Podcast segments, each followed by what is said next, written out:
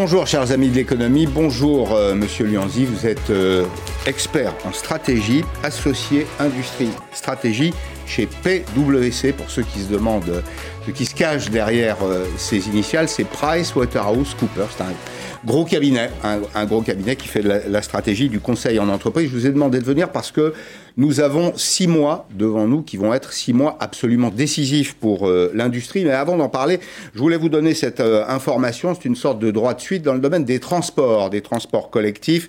L'appel d'offres pour euh, des lignes intercités, des lignes ferroviaires dont je vous ai déjà parlé, c'est du Nantes-Bordeaux et du Nantes-Lyon. Eh bien, cet appel à concurrence n'a pas été satisfaisant. La SNCF va donc conserver l'exploitation de ces deux lignes intercités. Alors, bien sûr, la crise Covid est passée par là. Le gouvernement préfère donc euh, reculer, attendre un retour de conjoncture, un retour favorable d'ici à 2022 et sur la base de la politique qui a été décidée dans le cadre du, plan euh, de modification de notre empreinte carbone, le changement de modèle économique, eh on va augmenter les fréquences. La SNCF va augmenter les fréquences. Si vous êtes bordelais, si vous êtes nantais, si vous êtes lyonnais et sur le trajet de ces deux trains, eh bien, ce sera 4 Nantes-Bordeaux contre 3 aujourd'hui et 3 Nantes-Lyon à la place de deux trains, donc on va augmenter les fréquences. Alors, parmi les, obstacles, pourquoi est-ce qu'il n'y a pas de, euh, concurrence? Ben, Simplement parce qu'il y a beaucoup de travaux sur les voies, donc les trains sont très lents. Euh, ça se traduit par une certaine désaffection du, du, public. Et puis, il y avait un élément de l'appel d'offres euh, qui visait à confier la maintenance de ces trains à la SNCF, et manifestement, ça n'a pas plu à, tous les concurrents potentiels. Bonjour Olivier Luanzi, merci d'être là. Associé industrie stratégie chez Price Waterhouse. On parle de l'industrie, une année qui vient de s'écouler, qui n'est pas la meilleure, une année euh, un peu frelatée hein, pour euh, l'industrie française. On va surtout s'intéresser à l'avenir parce que c'est ça qui compte aujourd'hui. Est-ce qu'on peut quand même dire qu'en 2020, on a sauvé les meubles? Ah oui, indéniablement. Indéniablement. Et euh, toutes les parties ont bien joué leur, rôle. Hein. L'État, notamment avec tout ce qui a permis de sauver la trésorerie des entreprises. Mmh. C'est vrai pour l'industrie comme pour les autres secteurs. Euh, aussi euh, les, mesures de chômage, hein, chômage, activité de temps partiel, y compris de longue durée, qui ont permis de garder les compétences euh, au sein des entreprises. Il n'y aura pas de relance, de rebond, s'il n'y a pas les hommes et les femmes qui ont les compétences et les expertises. Mhm. Et ça, ça a vraiment été préservé. Et puis les entreprises et les entrepreneurs qui mhm. ont fait preuve d'une réactivité fantastique, hein, avec des moments de doute hein, pour chacun d'entre eux, évidemment, mais qui globalement ont, bien tenu la route. Alors, on vient d'une euh, situation qui n'est pas favorable, hein, une lente décrue de l'emploi industriel en France. C'est pas nouveau, c'est très ancien, ça a une trentaine d'années. Deux chiffres simplement 4 500 000 emplois industriels autour de 1989-1990. On est aujourd'hui à 3 millions. 3 millions pour euh, l'année 2019. On aura les comptes de l'année 2020 euh, dans, dans quelques semaines, j'imagine. Et puis, vous dites, vous, chez PwC, c'est ce qui m'inquiète un petit peu, vous dites 463 000 emplois industriels menacés d'ici à 2022. Alors, moi, je consulte de la documentation qui me dit, en dépit de la crise, on recrée de l'emploi industriel. Qu'est-ce qui peut se passer d'aussi tragique d'ici à 2022 alors cette étude a été faite en avril-mai de l'année dernière, quand on a essayé de mesurer l'impact de la crise avant le plan de relance. On, on, a pris vraiment mm. la crise euh, dans, le moment où elle était la plus profonde, la plus dure. Hein. Je vous rappelle, euh, la, valeur ajoutée industrielle au deuxième trimestre a chuté de plus de 20% par rapport à l'année précédente. Hein. Donc on était vraiment au creux de la crise et on s'est dit, si on ne fait rien, si on reste comme ça, quels sont les scénarios possibles? Voilà le résultat. Entre-temps, c'est glissé quand même le plan de relance sur lequel on va revenir, sur lequel on peut mm. fonder beaucoup d'espoir. Et puis, euh, encore une fois, le pire n'est jamais certain. Non, euh, donc le, chiffre que vous citez, c'est une vraie résilience. Hein. Moi, je, honnêtement, je vous le dire, je suis vraiment très étonné là en cette fin d'année 2020. Les grands secteurs attaqués tiennent relativement. Alors ici ou là, vous avez des plans sociaux. Vous en avez dans l'aéronautique, chez les sous-traitants euh, de l'industrie automobile. J'en dirai un mot dans la deuxième partie de, de l'émission. Une entreprise qu'il faut sauver, c'est les fonderies du Poitou. Je vais recevoir le député qui milite pour ce dossier. Non, mais il a raison. Il a raison parce que c'est Renault qui a une partie des clés de la solution. Ça, c'est l'idée des filières de production. Si on veut se réindustrialiser, il ne faut pas penser uniquement aux grands champions, il faut penser aux ETI, les entreprises de taille euh, intermédiaire, il faut penser aux PME, à tout cet euh, ensemble hein, qui fait en sorte ou qui peut faire en sorte que demain l'industrie reprenne, reprenne en France. Tout à fait d'accord. Il y a, dans cette reprise, il y a deux, il y a deux mots-clés. Hein. L'État a déjà fait beaucoup. Il y a encore quelques endroits sur lesquels, sans doute, il y a des réflexions à avoir. On mm. parlera peut-être des fonds propres. Hein. Ça, c'est un mot-clé des entreprises. C'est ma question. Est-ce qu'il ne faut pas sauver, c'est un peu contre-intuitif ce qu'on va se dire là, sauver le capitalisme français? Le capitalisme français manque de fonds. Exactement. C'est une réalité qu'on connaît. Alors, le, mot est joli, hein, celui faut-il sauver le capitalisme français? La réalité, c'est que nos entreprises recourent plus à la dette qu'aux fonds propres, hein, c'est-à-dire l'argent qu'on met au départ dans une entreprise, qui est la mise de fonds, le pari que vous faites dans une entreprise. Mhm. Donc, elles ont plus tendance à recourir à la dette. Aujourd'hui, il y a des produits supplémentaires d'endettement, hein, que ce soit le prêt garanti par l'État ou les prêts participatifs. Ça reste des prêts, ça porte emprunt et ça doit être remboursé à un moment donné. Mhm. Et elles ont en face des pertes. Ces prêts n'ont pas vocation à porter ces pertes. -là. À financer les pertes. Et à financer les pertes. Ce qui finance les pertes, temporairement et qui se rémunère lorsqu'il y a du succès, c'est cette mise initiale, c'est ce qu'on appelle les fonds propres. Et là-dessus, le plan de relance mériterait sans doute d'être complété. On n'est pas clair là-dessus. On voit bien que les entreprises françaises sont sous-capitalisées. Quand on se compare aux autres, il faut bien se comparer aux autres, à nos concurrents. Le marché, il est ouvert. On manque de fonds propres en France. Alors, traduit euh, en langage euh, politique euh, ou en langage syndical, c'est l'argent des actionnaires. Bon, très bien. Les actionnaires, on en a besoin. S'il n'y a pas d'actionnaire, il n'y a pas, a pas d'investissement. Euh, le gouvernement euh, est réticent. Il l'est pourquoi? Pour des raisons techniques, pour des raisons idéologiques? C'est un long débat. C'est un long débat. D'abord, je ne pense pas qu'il ait la vocation de l'État de devenir l'actionnaire lui-même de centaines ou de milliers de mm. petites entreprises. C'est pas ça le sujet. En revanche, ce qui est impressionnant, c'est que les Français ont une épargne qui est très significative. Elle a cru en plus quasiment de 100 milliards d'euros cette année parce qu'on a sous-consommé. Mmh.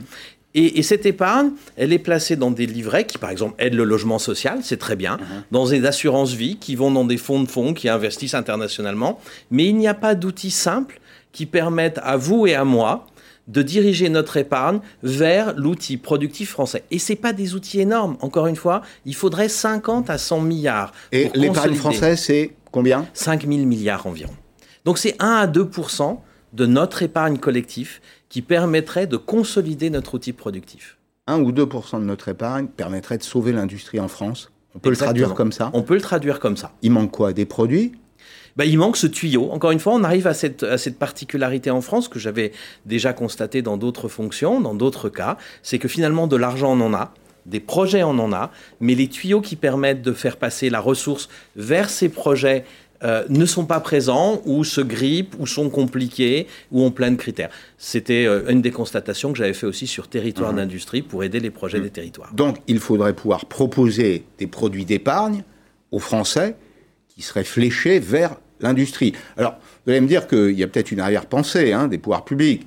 Euh, l'arrière-pensée, c'est euh, l'épargne sert notamment à financer les déficits publics. Enfin, je pense qu'il serait mieux investi s'il était investi dans le tissu productif. Ça, il faut leur poser la question. Il y a, des priorités à faire. Aujourd'hui, ce qui est évident, c'est que on a un tissu industriel qui a été résilient, qui, a, qui, est, passé à travers la crise, qui est affaibli. Il ne faut pas le négliger. Mm. Et dans, dans, la reprise de demain, il va falloir qu'il consolide ses fonds propres. Mhm. Voilà. Donc il y a une priorité à y donner. Moi, j'y vois bien le même intérêt que vous, mais après, c'est bah, des Soyons clairs, l'épargne qui va vers les, déficits publics, les déficits, ils financent le pouvoir d'achat des ménages, euh, les aides aux entreprises. En fait, c'est pas un vrai médicament. Euh, c'est-à-dire que c'est pas là pour soigner la maladie, c'est là simplement pour réduire la douleur. Donc, on ne règle rien en réalité. On repousse, on, non, on repousse le problème. Soyons clairs. C'est des questions de priorité. Encore une fois, moi dans mon ou d'arbitrage politique. Et d'arbitrage politique, c'est ça, c'est des priorités politiques. D'où est-ce que mm. euh, on, flèche les, les ressources qu'on a Aujourd'hui, on va sortir de la crise, on ressort affaibli. Il y a des fonds d'investissement qui cherchent à prendre contrôle d'un certain nombre d'entreprises. Eux, ils n'ont pas 5 000 milliards, ils en ont 2600 dans le monde.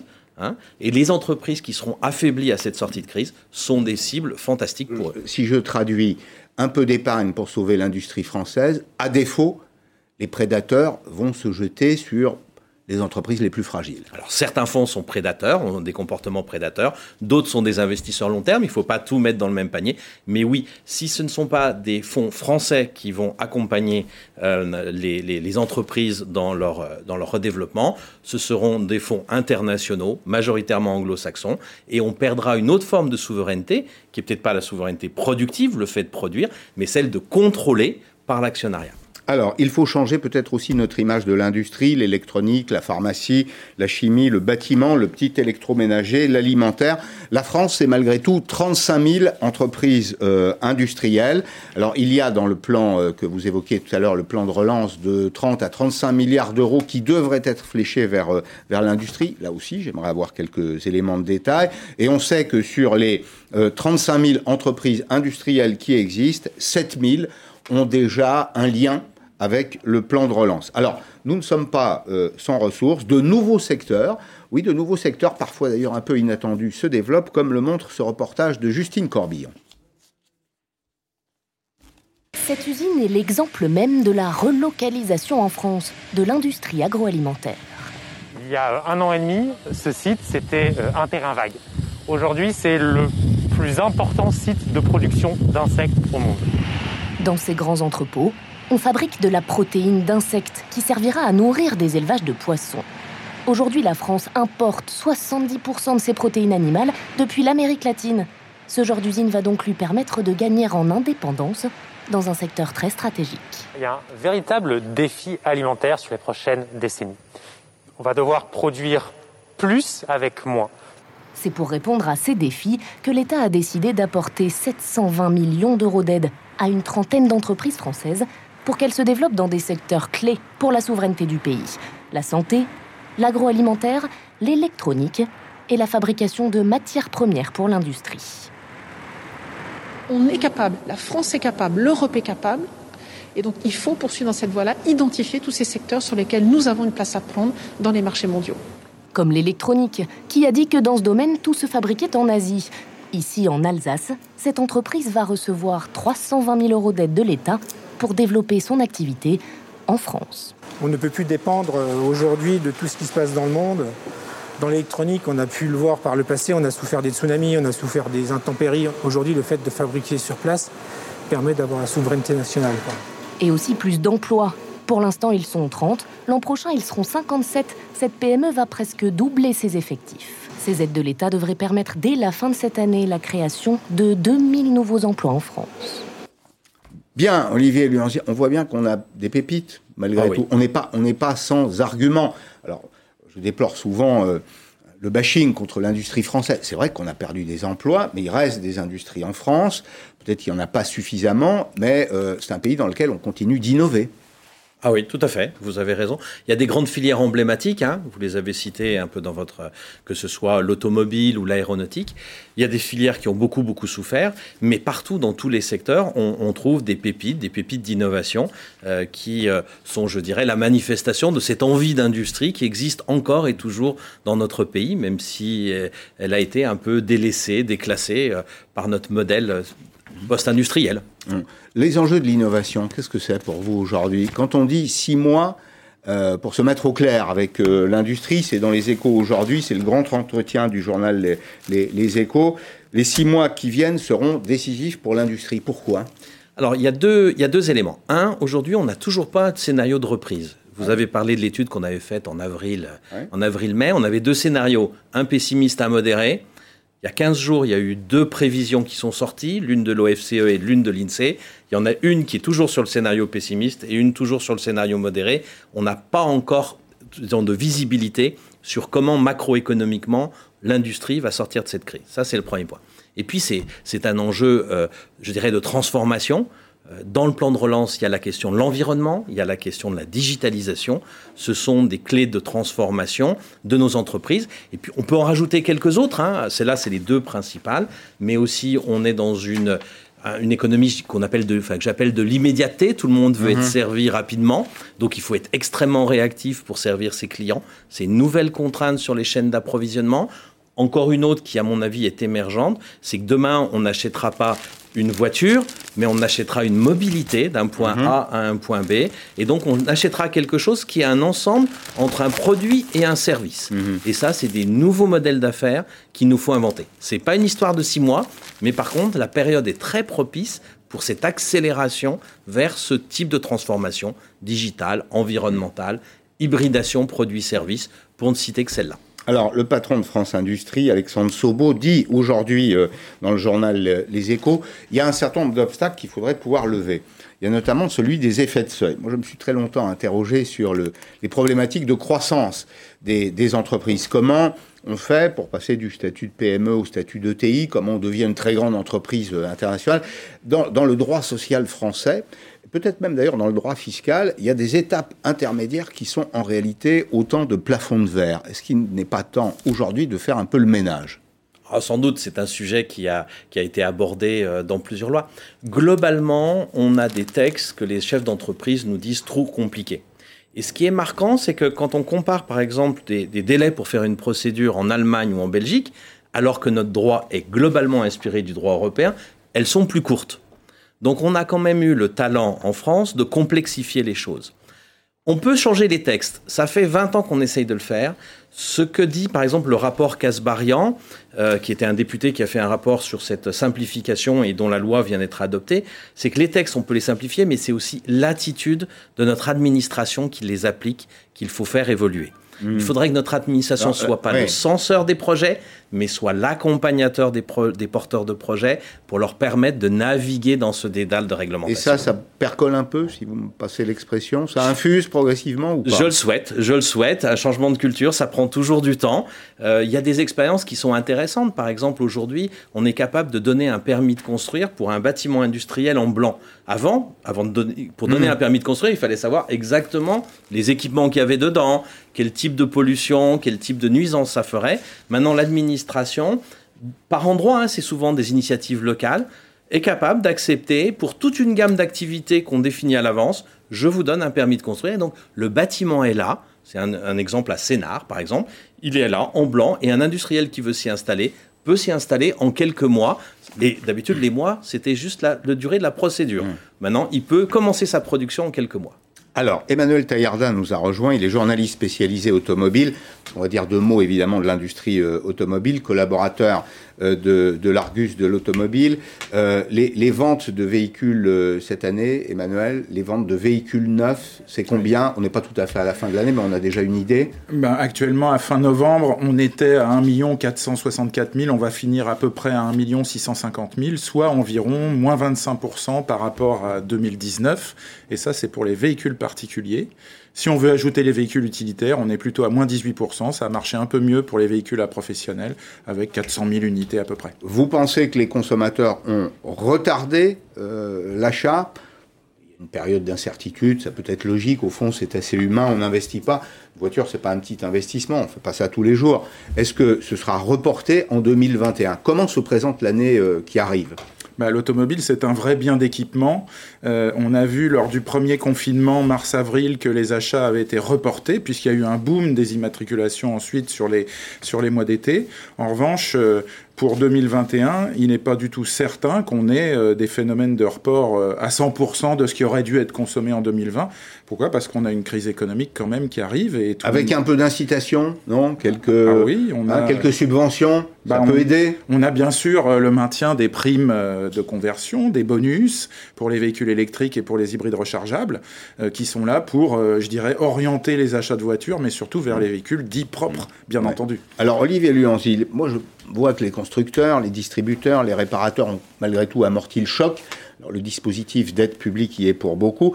Je vois aussi des entreprises. Alors, elles ne sont pas euh, nécessairement très apparentes hein, pour le grand public. On ne les voit pas dans une voiture et pourtant elles sont là. Je pense aux équipementiers. On a trois équipementiers qui sont extrêmement solides Valeo, Forestia, Plastic Omnium. C'est au fond euh, la signature de l'innovation. Ce sont des entreprises qui innovent beaucoup qui ont beaucoup apporté à l'automobile au cours des dix dernières années, à tel point d'ailleurs que les patrons des, grandes industries automobiles en Europe disent qu'on a fait plus de progrès en 10 ans qu'en 50. Vous pensez aussi Mais ces entreprises, elles vont plutôt bien. Valeo, Plastic Omnium euh, et Forestia. Oui, celles-là vont bien parce qu'elles ont une taille critique et que les, grandes entreprises ont réussi parce qu'elles avaient cette solidité à passer la crise, euh, je dirais, correctement. Et puis elles sont au cœur de l'innovation de, l'automobile. Vous parlez euh, euh, de l'électrification. Valeo, qui était un équipementier automobile, vient d'annoncer un vélo électrique, ce qui démontre aussi leur capacité d'innovation. L'inquiétude qu'on peut avoir, elle n'est pas à ce niveau-là, les premiers équipementiers c'est un, peu en dessous. C'est un peu en dessous. Et, aujourd'hui, un certain nombre de grands donneurs d'ordre, donc c'est des groupes, on va dire, industriels du CAC 40, sont en train de faire le bilan de la crise. Quels sont les fournisseurs qui ont tenu le coup et ceux qui n'ont pas tenu le coup?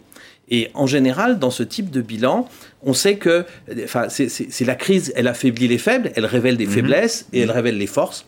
Et la question qui va se poser demain, et je reviens sur les six mois que vous aviez évoqués, c'est est-ce que nos grands donneurs d'ordre vont jouer la carte de la solidarité?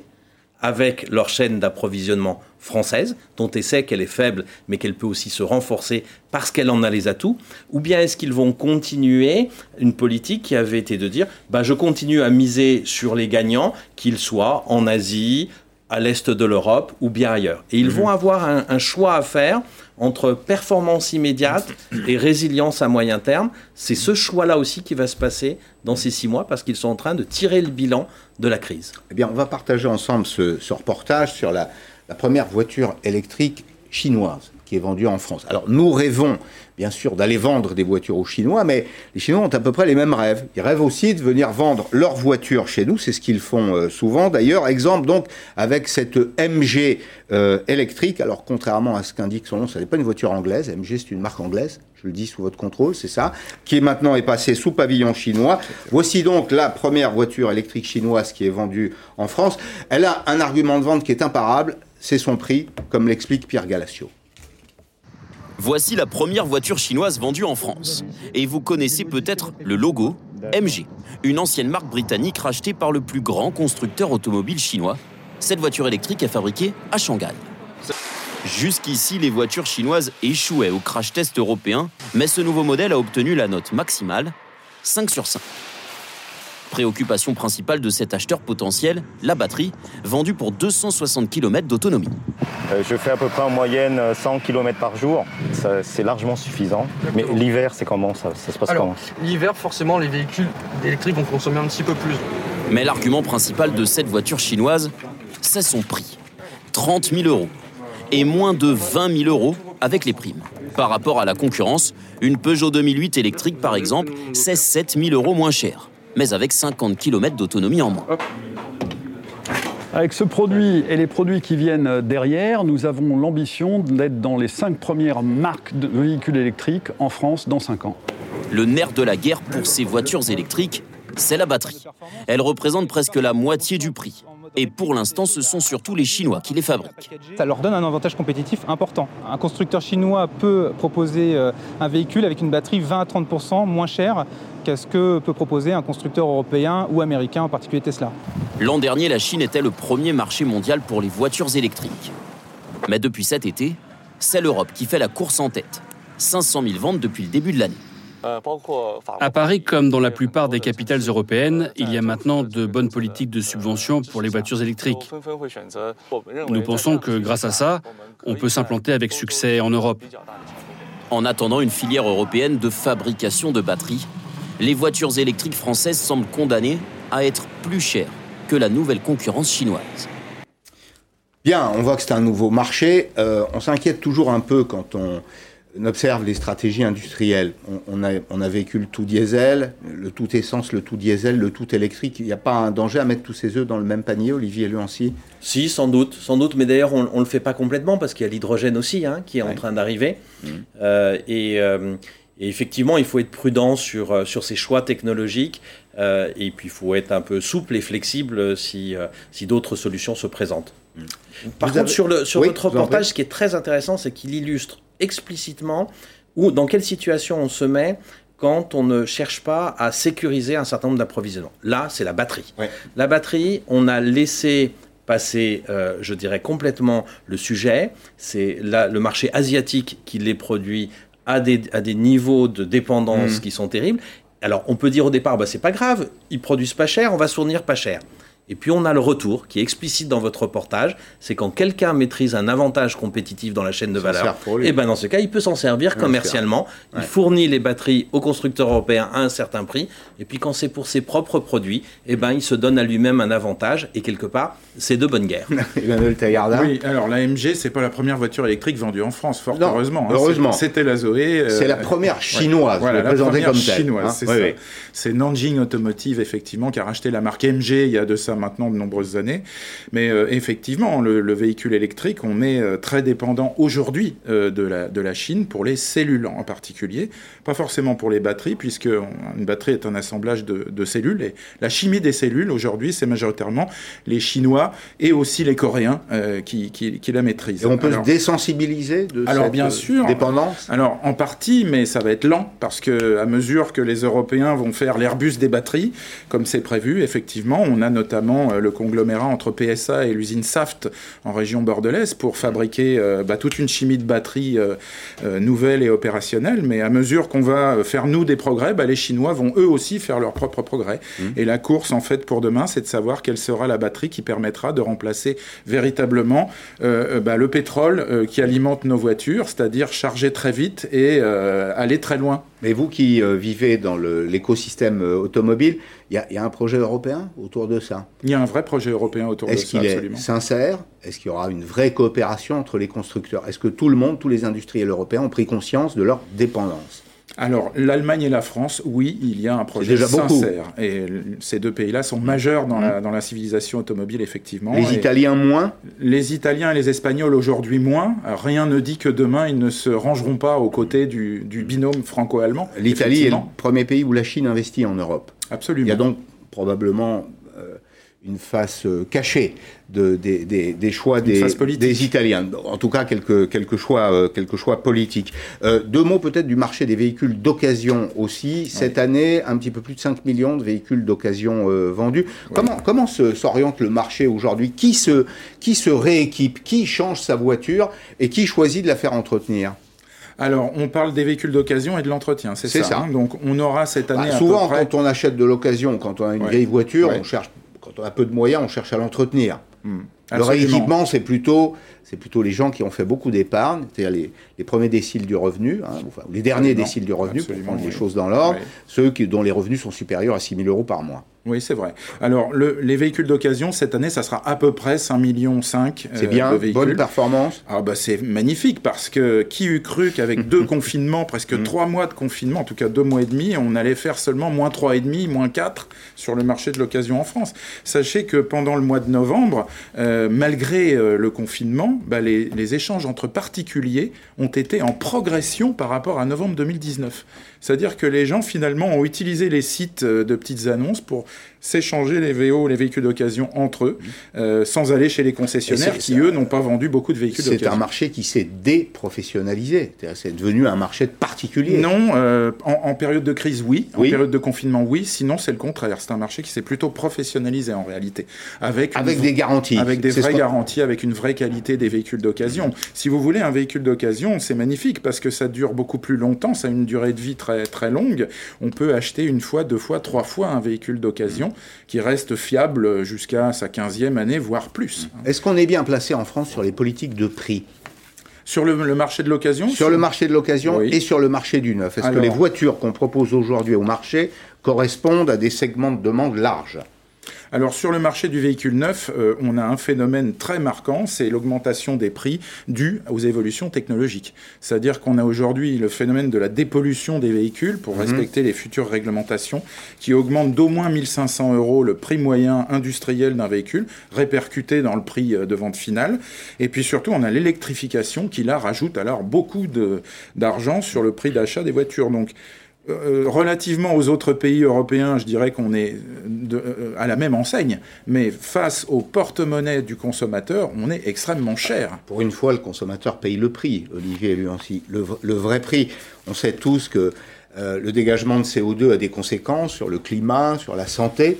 Là, on sait pas pourquoi on paye. C'est pas le consommateur qui paye. Hmm. Là, c'est le contribuable hmm, qui paye. C'est lui qui finance la santé publique, euh, les conséquences de la détérioration de l'environnement. Là, le, client paye vraiment le prix de ce qu'il consomme. Est-ce qu'on est au clair dans le domaine de l'industrie sur les grands choix, les, grandes orientations qu'on doit choisir? Est-ce qu'en France, on va faire de la haute valeur ajoutée? Est-ce qu'on va essayer de faire de l'entrée de gamme? Où est-ce qu'on se situe? Alors ça, c'est, un débat qui, qui, date depuis un certain temps. Je pense par exemple au rapport gallois 2012, hein, qui faisait le constat que la France avait choisi le milieu de gamme, dans mmh. son industrie, alors qu'on avait euh, un, système social à financer, celui que vous expliquiez euh, tout à l'heure, euh, qui n'était pas compatible et qu'on aurait dû faire comme les Allemands, se situer sur le haut de gamme. Ça, c'est le. Alors, il y, a deux, il y a deux solutions. Soit on va faire du haut de gamme, Bon, c'est une solution, ça va prendre il y, a beaucoup, Il y a beaucoup d'industriels qui ont choisi cette voie. Alors aujourd'hui, si vous voulez être relativement profitable en France, vu encore fois notre environnement et vu les protections ou la faiblesse des protections, puisque les taxes ont baissé, les taxes à l'entrée dans l'Union européenne ont baissé considérablement sur les dernières décennies, vous n'avez pas tellement d'autres choix que de faire de la forte valeur ajoutée. Le, ça, c'est un, un constat. Après, si on se projette un peu dans l'avenir, quelque chose qui semble clé. Par exemple, on parle beaucoup de relocalisation. Et une des craintes qu'on a sur la relocalisation, c'est ça va coûter plus cher aux consommateurs ou ça va impacter la compétitivité des entreprises. C'est vrai, mais ça va créer des emplois. Ça va créer des emplois. Ça va baisser le coût social du chômage. Il y a, des arguments à opposer. Et, le point clé dessus, c'est qu'on arrive à avoir des méthodes pour calculer ça, pour le mettre dans la, décision des entreprises, qu'on ne se base pas seulement sur le coût direct.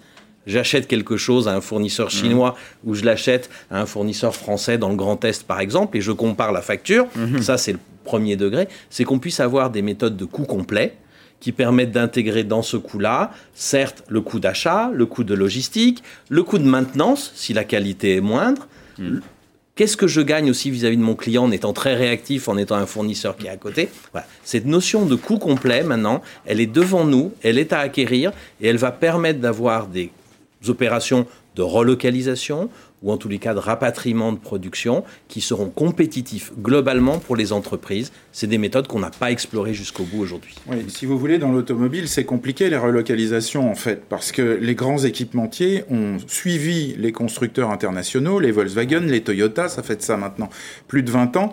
Euh, alors, or, en France, aujourd'hui, on produit 1 300 000 véhicules. Cette année, oui. Cette année, en 2020, mmh. c'est beaucoup moins, c'est deux fois moins qu'il y a 10 ans. Euh, à partir de là, comment voulez-vous faire revenir des équipementiers si vous ne produisez pas assez de voitures mm. Donc, euh, pour l'instant, c'est quand même un peu pipeau cette histoire de relocalisation.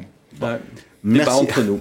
merci, merci à tous les deux. Merci Emmanuel Taillarda, merci Olivier Luancy.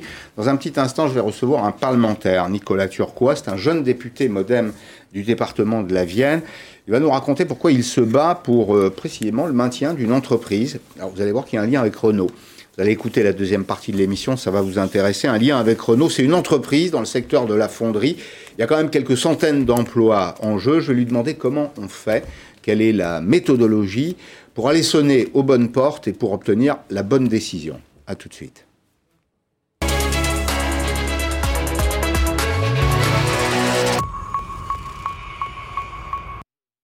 Profite.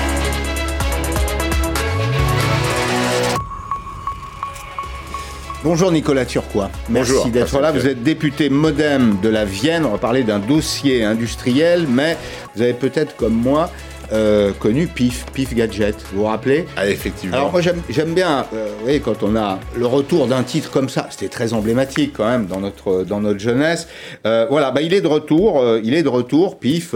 Alors, c'est une partie de notre enfance, hein, de notre adolescence. C'est Placide Museau, c'est PIF, c'est Hercule, Rahan, vous vous rappelez, hein, le fils des âges pharaons. Ça revient dans les librairies, c'est très bien, c'est une très belle initiative. Et donc, je voulais lui donner un petit coup de pouce. Voilà.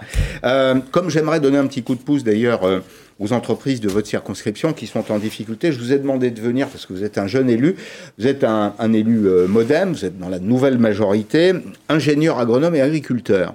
Et vous êtes là face à un dossier, euh, un dossier industriel, c'est ce qui explique votre présence aujourd'hui dans, dans Periscope. Dans votre circonscription, il y a une entreprise une entreprise qui emploie beaucoup de salariés, qui fait vivre beaucoup de familles, qui s'appelle Liberty Foundry Poitou. Je dis Foundry parce que c'est à l'anglaise. C'est la propriété d'un Anglais et vous êtes face à un PSE, euh, un plan de départ, qui devrait concerner presque 300 euh, salariés. Qu'est-ce qu'on peut faire pour sauver euh, cette entreprise qui travaille avec le secteur de l'automobile? Vous avez écouté la première partie de l'émission. On a beaucoup parlé d'automobile, de, de Renault.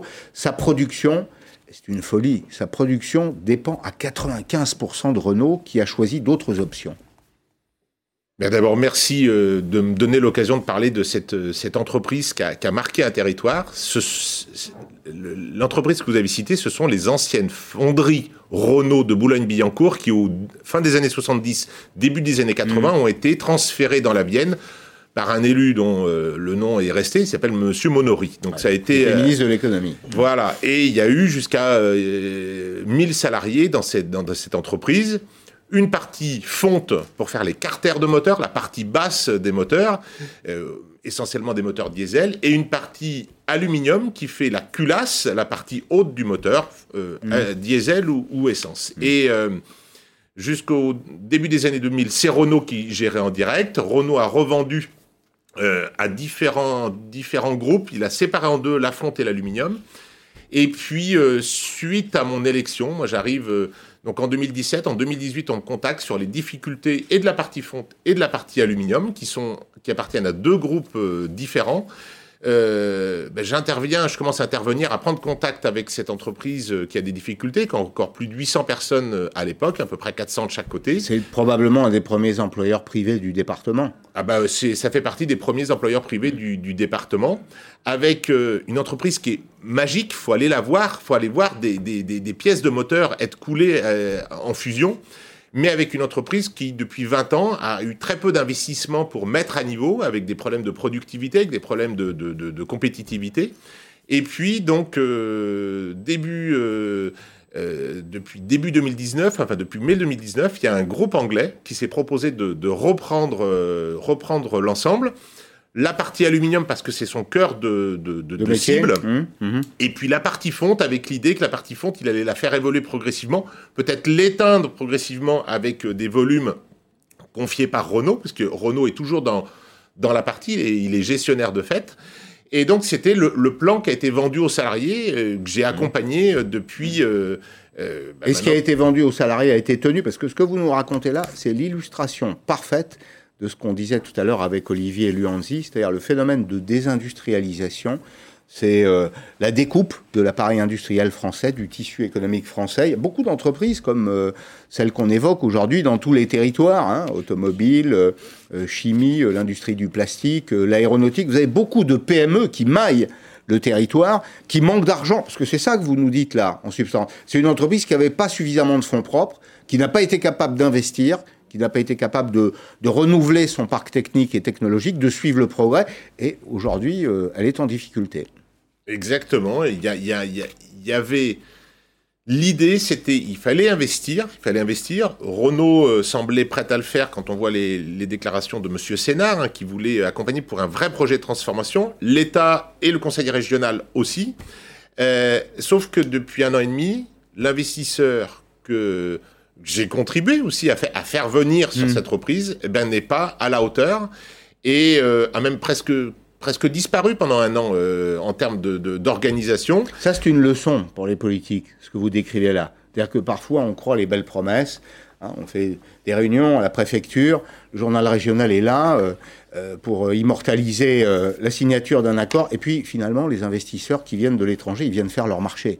Et ils viennent faire leur marché pour leurs intérêts, pas nécessairement pour nos intérêts. La désindustrialisation du pays, c'est ça aussi. C'est le fait qu'on a ouvert les portes à des gens qui n'étaient peut-être pas honorables ou dont les intentions, je vais corriger la formule, dont les intentions n'étaient pas toujours honorables. En tous les cas, en tous les cas, il y a eu un déficit de compétences qui a été investi sur euh, de compétences et de moyens, mm. et il y a un écart qui est, qui est devenu d'un fossé, qui est devenu un gouffre entre les intentions et les réalisations. Mm. Alors qu'est-ce qu'on fait quand on est parlementaire? Aujourd'hui, on a une grosse boîte dans sa circonscription qui emploie euh, plusieurs centaines de personnes. On va frapper au ministère de l'économie, au ministère de l'industrie, on va voir la région. Je vous dis ça parce que j'ai lu il n'y a pas très longtemps le bouquin de Montebourg. Euh, qui s'appelle euh, Engagement. Je ne sais pas si vous l'avez lu, il a été ministre du redressement productif, il a géré la crise 2008-2010, et il dit, voilà, j'avais créé une espèce de cellule là à Bercy pour essayer d'éteindre le feu là où c'était possible, faire se rencontrer les gens, trouver des investisseurs, mais il y a parfois, euh, au fond de l'administration, ceux qui prennent les décisions, qui s'en moquent un peu, qui disent bah, écoutez, c'est pas très grave, c'est un dossier qui va disparaître, on en trouvera d'autres. Est-ce que c'est comme ça que ça se passe? En l'occurrence, sur ce dossier-là, je crois que euh, ce qui avait été euh, mon pari, euh, parce qu'il y avait un investisseur qui arrivait, il fallait être sûr que l'État réponde présent dans sa partie, ça, a été le cas. Par exemple, l'État avait dans un premier temps des, sites industriels comme ça, par exemple, il doit y avoir des sommes qui doivent être mises en caution pour les risques industriels et environnementaux. L'État avait indiqué qu'il allait temporiser pour laisser la trésorerie un, un peu de souffle. Euh, sur les charges patronales, l'État a fait un effort majeur. Hmm. Il fallait aussi que les salariés soient acteurs du changement parce qu'il fallait faire évoluer. Et donc, il y a eu une discussion très régulière. J'ai eu une discussion très régulière avec le représentant du personnel et ils ont joué le jeu. Et là, la région a joué le jeu. On a mis, euh, indépendamment de leur couleur politique, la région a joué le jeu. Tout le monde est autour de la table. Là, le, ceux qui n'ont pas joué le jeu, même Renault a joué le jeu. Moi, de mon point de vue, Renault a joué le jeu. Mais le, groupe, le groupe a été totalement défaillant, alors que je l'ai euh, porté pour vous essayer d'accompagner. C'est vous qui l'avez amené. J'ai été un de ceux, mais j'avais. J'avais contribué. J'avais contribué de façon assez importante vis-à-vis des salariés. J'étais allé au tribunal de commerce, etc. Et donc. Euh, où il n'y a pas eu de répondant. Mais ça ne doit pas nous servir de leçon, ça. Parce que ce n'est pas le premier cas. Vous savez, le cas de votre entreprise, ça m'a rappelé GMS. Hein, c'est pas, pas très très loin, la souterraine, euh, c'est le, département de la Creuse. Côté, oui, c'est pas, pas très loin. C'est une entreprise qui était sous-traitant de l'industrie automobile, peut-être pas suffisamment de fonds propres, des promesses pas toujours tenues. Est-ce qu'une bonne fois pour toutes, vous qui êtes politique, vous votez la loi, vous êtes parlementaire, on ne devrait pas se dire en France, mais on a des intérêts à défendre dans ce pays. Peut-être que parfois euh, il faut mettre sous le mouchoir un certain nombre de règles qui sont des règles de libre concurrence pour protéger l'outil de travail. Je, je, force est de constater que là, on arrive à une impasse pour cette entreprise. Mais ce mmh. qui m'inquiète, parce que le groupe GFG a repris euh, ex-Pichinet à Dunkerque. Il a repris une entreprise à Strasbourg. Il a repris une entreprise de roues à Châteauroux. Mmh. Il en a repris un certain nombre. Je crois que c'est de l'ordre de 2000 salariés qui dépendent de ce groupe en France désormais. Et il, avait des visées sur d'autres encore. Donc, euh, est-ce que euh, on ne va pas sur une, difficulté globale euh, des investissements qui ont été faits en France par rapport à ce groupe. Donc euh, je crois que effectivement, chaque tribunal de commerce est autonome dans, sa, dans, mm. sa décision. Mm. Mais ça questionne sur euh, la suite à donner, parce qu'au final, vu la situation de l'entreprise, il l'a repris de façon très modérée en termes de coûts mm. à la base. Peut-être que les tribunaux de commerce ne sont pas assez exigeants dans ce domaine. Et c'est compliqué d'évaluer un groupe euh, avec énormément de filiales, qui est basé en Angleterre, dont la structuration... Euh, Mais la protection de l'outil industriel de production en France, et une fois de plus je m'adresse aux, députés, aux parlementaires, ça n'a pas de prix, ça. Ça n'a pas de prix, et d'autant plus que la compétence fonderie, est devenu extrêmement rare en France. Mm. Donc les quelques sites qui la maîtrisent encore, parce qu'une fois que la, compétence a disparu, c'est fini. C'est fini. on peut plus investir dans la recherche de mm. quelque chose qu'on ne fait plus, qu'on ne connaît plus. Mm. Et donc il y, a, un enjeu vital à, à garder ces compétences-là, à les faire évoluer, puisqu'évidemment il y a des choses qui, évoluent, mais euh, aussi à, avoir, euh, à pouvoir avoir une, une forme de, de d'œil, d'action, de levier d'action plus fort que ce qui s'est passé au Fonderie Monsieur Turquois, je voulais vous recevoir pour donner un petit coup de pouce à ce, à ce dossier. On est parfois un peu militant dans Périscope, surtout quand il s'agit de, de sauver l'appareil de production en France et les emplois qui s'y trouvent dans le département de la Vienne. Euh, continuez, et puis on va suivre ce dossier. Merci beaucoup d'être venu dans Périscope. Merci de votre fidélité. Arlette Chabot dans 5 minutes. À lundi, 16h en direct sur LCI.